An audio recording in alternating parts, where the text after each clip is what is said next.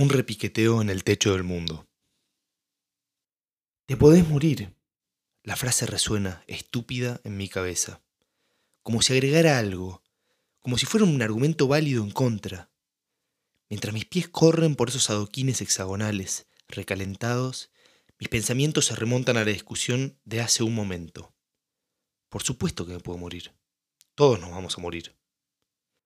Es muy peligroso, me da bronca lo indefinida que es la frase. Me da bronca que no entiendan mi punto. Por supuesto que analicé los riesgos. Quien piense que no lo hice, no me conoce. Sé exactamente cómo funciona. Sé exactamente todos los escenarios que pueden llevarme a la muerte. Aún así decidí salir afuera. Decidí correr hacia mi objetivo, con la lluvia pesada y caliente cayendo sobre mi cabeza. La lluvia me envuelve y ya no me molesta. La lluvia solo molesta a quien no quiere mojarse. Pero una vez mojado, uno entra en un estado sin ninguna incomodidad. Y así sigo corriendo. Mi bronca se va lavando. Pero aún me pregunto, ¿qué significa muy peligroso? Andar en auto es peligroso. Comer mariscos, hacer deporte es peligroso. Amar es peligroso. No me molesta que mi familia, las personas que me quieren, me digan que esto es peligroso. Pero me molesta que no hagan la pregunta importante. ¿Vale la pena? Salteo ahora los vidrios rotos que hay en la última cuadra y reafirmo nunca jamás usar jotas. Una tormenta pasada explotó la ventana de un edificio y las subsiguientes tormentas aún no limpiaron los restos. Toda la gente corre en dirección contraria, tapándose con las sombrillas, intentando cubrirse de la inevitable lluvia. Eso es peligroso. Mientras ellos se preguntan qué hago corriendo en esa dirección, yo me pregunto cómo no vieron venir la tormenta. En esta parte del Brasil, la lluvia es tan agresiva como puntual. Se nubla la tardecita y llueve a las seis. El que se moja porque quiere. Y yo quiero. Finalmente piso la arena y entro a este mundo maravilloso y único. Sí, vale la pena. Claro que vale la pena.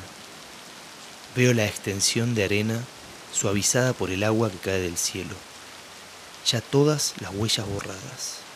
La playa, que hace una hora refulgía bajo la luz del sol, repleta de gente, ahora se me presenta vacía, ensombrecida y cruda, salvaje y calma, como esta misma lluvia.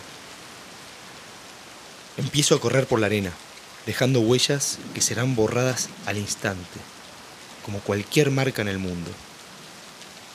Pero ahora siento mis pies pisando ese suelo blando Siento la capa húmeda vencerse y llegar a esa arena blanca, seca y caliente. Me siento vivo. Por supuesto que vale la pena. Los relámpagos iluminan el cielo y el sonido de los truenos es inmediato y ensordecedor. Hay tantos y tan cercanos que tengo la sensación de que la playa está aún más iluminada que de día. No es el peligro lo que me llama.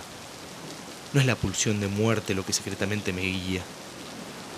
Es el estado natural y poderoso y tan extrañamente distinto de la playa bajo la tormenta. El peligro es una consecuencia. Es un precio que debo pagar. Y yo lo pago. La probabilidad de que pase es bajísima. Aún en miles de universos tal vez no me ocurra. ¿Y qué si pasa? ¿Qué si hoy tenés la mala suerte de que pase? No puedo quedarme bloqueado pensando en las chances de morir de cada cosa que hago. No quiero ponerle valor a la felicidad o al bienestar porque caería en el triste y oscuro mundo de los economistas. Pero en mi cabeza necesito hacer ese balance. Creo que todas las personas en todas partes del mundo hacen ese balance. O al menos deberían hacerlo y que siempre el goce le gane al peligro de muerte. Después hay gente que mide mal los riesgos, o lo que es peor, el goce. Pero ese es otro problema. No se me puede acusar de malos cálculos. Sin embargo, de algo se me acusa. Creo que el escándalo aparece en que mido y peso la posibilidad de morir. En realidad es algo con lo que nos cruzamos todos los días, pero decidimos no pensar en eso. Decidimos creer, estúpidamente, que no nos vamos a morir. Los primeros pasos en el mar me hacen pensar, como siempre, que el agua está inusualmente caliente. Es solo contraste. Es una ilusión, como todo.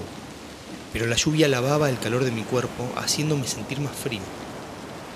Ahora el agua se me ofrece, en el medio de la tormenta, calma y cálida, como un abrazo.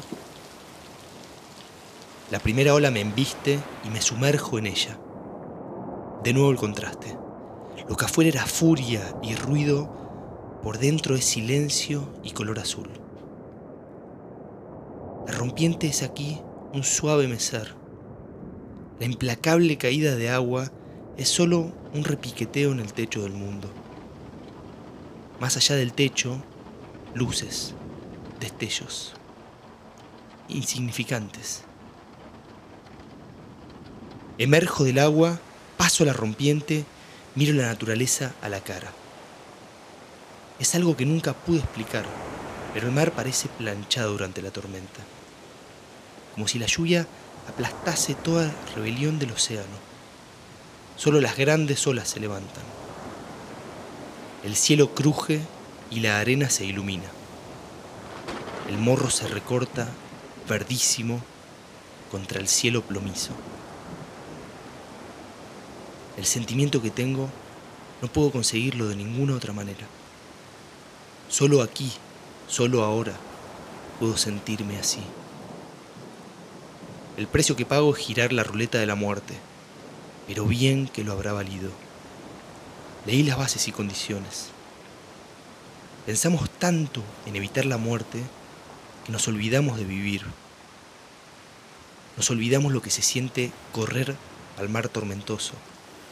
Nos olvidamos lo que se siente barrenar una ola bajo la lluvia. La ola me lleva, me empuja, me gira, me revuelca. Me falta el aire y me pierdo. Salgo a la superficie y respiro. Lleno mis pulmones de aire y de triunfo. El mundo se cae a mi alrededor. En uno de los miles de universos, miro al cielo, la lluvia mojando mi cara, el mar mojando mis pies. Mientras alzo los puños y el aire se ioniza a mi alrededor, mientras escucho el trueno cayendo en zigzag, buscando el camino más rápido del suelo, me siento vivo, vivo, como nunca antes me había sentido.